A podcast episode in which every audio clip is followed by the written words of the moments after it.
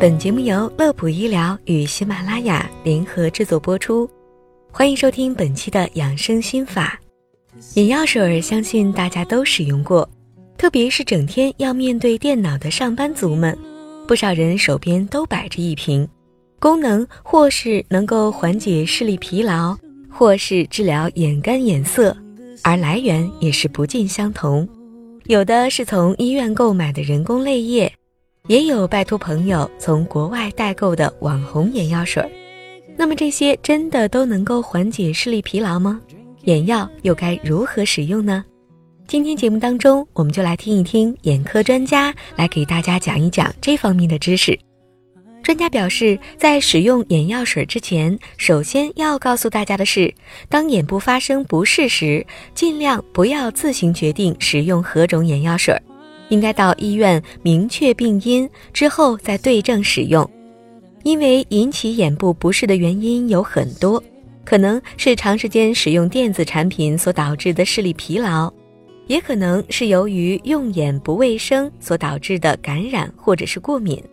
如果乱用药，可能会使症状更加严重。比如治疗红血丝的眼药水，这类产品中药物会起到收缩毛细血管，从而去除血丝的作用。这也是一大部分眼药水所宣传的功能。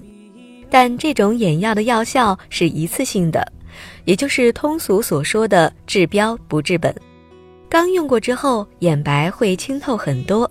但过后可能会导致情况更加严重，如果经常使用，还会造成瞳孔散大、血管粗大的情况，更严重的甚至会导致青光眼急性发作。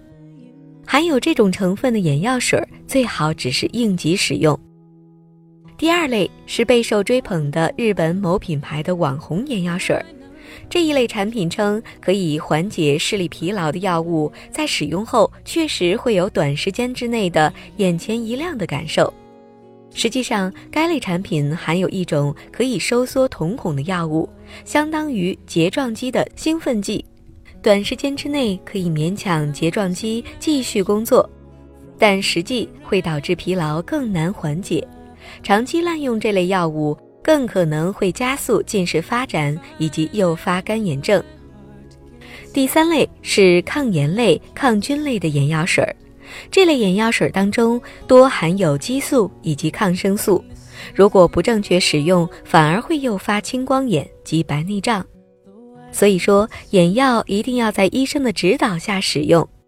其实，对于经常使用电脑、眼睛干涩的朋友来说，最好的解决方法就是及时的休息眼睛，保证用眼卫生，平时多吃坚果和鱼类。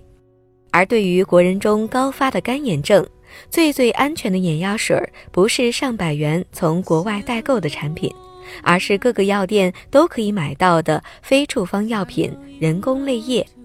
人工泪液在成分上最大可能的模拟了人的泪水，当眼睛干涩时，可以适当的缓解症状，并且不含有其他的抗过敏、抗炎症、抗疲劳的成分。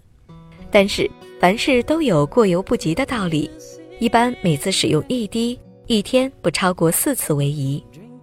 最后，我们再来说说使用眼药的方法，首先要做好手部清洁的工作。在点眼药水时，头部尽量向上仰，或者是平躺下来，不要直接将眼药水滴到眼球上，而是将下眼皮向下拉成带状，将眼药水滴在结膜囊内，使眼药水和整个结膜囊的眼组织和角膜组织充分的接触，最大程度的避免直接刺激眼睛。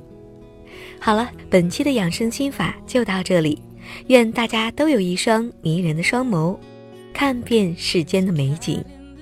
乐普医疗健康调频，祝您生活安心，工作顺心。我们下期节目再会。Called with a soft meow.